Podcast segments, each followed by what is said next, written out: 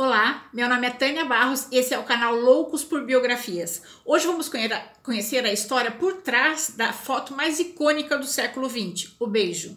Essa biografia foi um pedido feito nos comentários pelo seguidor do canal, Sass.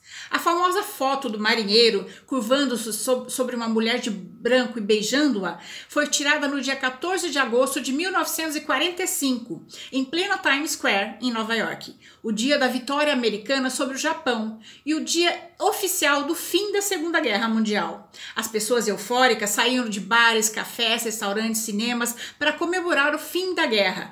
Entre elas estavam os nossos protagonistas. A cena foi registrada pelo fotógrafo Alfred Eisenstadt e batizada oficialmente de Dia da Vitória na Times Square. Entretanto, a Apesar da foto hoje ser reconhecida como uma das imagens mais românticas da história, ela não foi para comemorar uma paixão, foi para comemorar a exaltação e o alívio do fim da guerra. O fotógrafo Alfred viu de repente alguém agarrando algo de branco, clicou automaticamente no momento em que o marinheiro beijou a enfermeira. Eisenstadt não pediu o nome dos dois estranhos e que capturou com sua câmera enquanto se beijavam. Na verdade, a coisa toda não passou de um selinho rápido, e a foto foi publicada pela primeira vez na revista Time, e nem foi na capa. Por muito tempo, os personagens da, da foto permaneceram anônimos, inclusive para eles mesmos. Eles não eram amantes, nem se conheciam.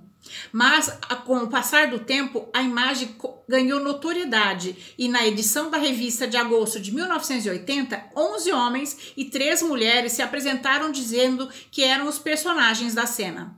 Vários anos se passaram até que a verdadeira identidade de George Mendonça e, e, e Greta Friedman fossem confirmadas. Mendonça, durante muito tempo, garantiu que ele era o marinheiro da foto, mas isso só pode ser confirmado com o uso da tecnologia de reconhecimento facial.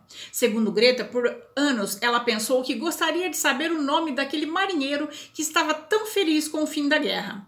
A impressão de que Greta era a enfermeira por conta do seu vestido branco permaneceu por muitos anos. Ela, na verdade, era uma assistente de dentista de 21 anos que trabalhava numa clínica dentária em Manhattan.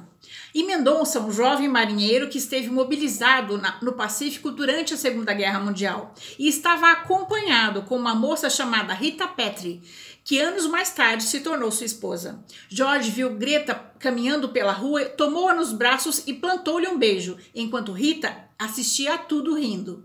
O fim da guerra foi especialmente significativo para Greta também. Ela, em 1939, aos 15 anos de idade, fugiu da Áustria com suas irmãs entre os judeus que conseguiram sair do país e foram para os Estados Unidos. Porém, seus pais foram mortos nos campos de concentração e elas nunca mais voltaram para a Áustria. Segundo Greta, ela se lembra de tudo que aconteceu no dia da comemoração. Foi tudo num piscar de olhos. Ela nem viu o marinheiro se aproximando. Já Jorge confessou que estava celebrando e tinha bebido uma ou outra cerveja a mais. Quando viu a enfermeira passando, não resistiu ao impulso, agarrou-a e a beijou. Greta deixou bem claro que, devido às circunstâncias extraordinárias em que a coisa toda aconteceu, nem passou pela sua cabeça associar a situação a um ato de violência sexual. Em 2012, Jorge e Greta voltaram a se reencontrar no Times Square em Nova York para uma reportagem especial. Greta, humildemente renegando seu lugar na história, disse: A foto foi algo que aconteceu comigo, mas nem mereço ser vista como um ícone da história americana.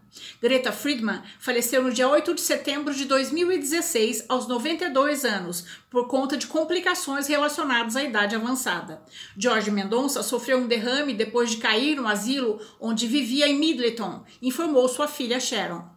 Jorge e Greta viveram um momento histórico que encheu o nosso imaginário com uma deliciosa fantasia de felicidade por 70 anos e permanecerá para sempre imortalizada em nossa memória como um dos momentos mais felizes da história, seja ele romântico ou não.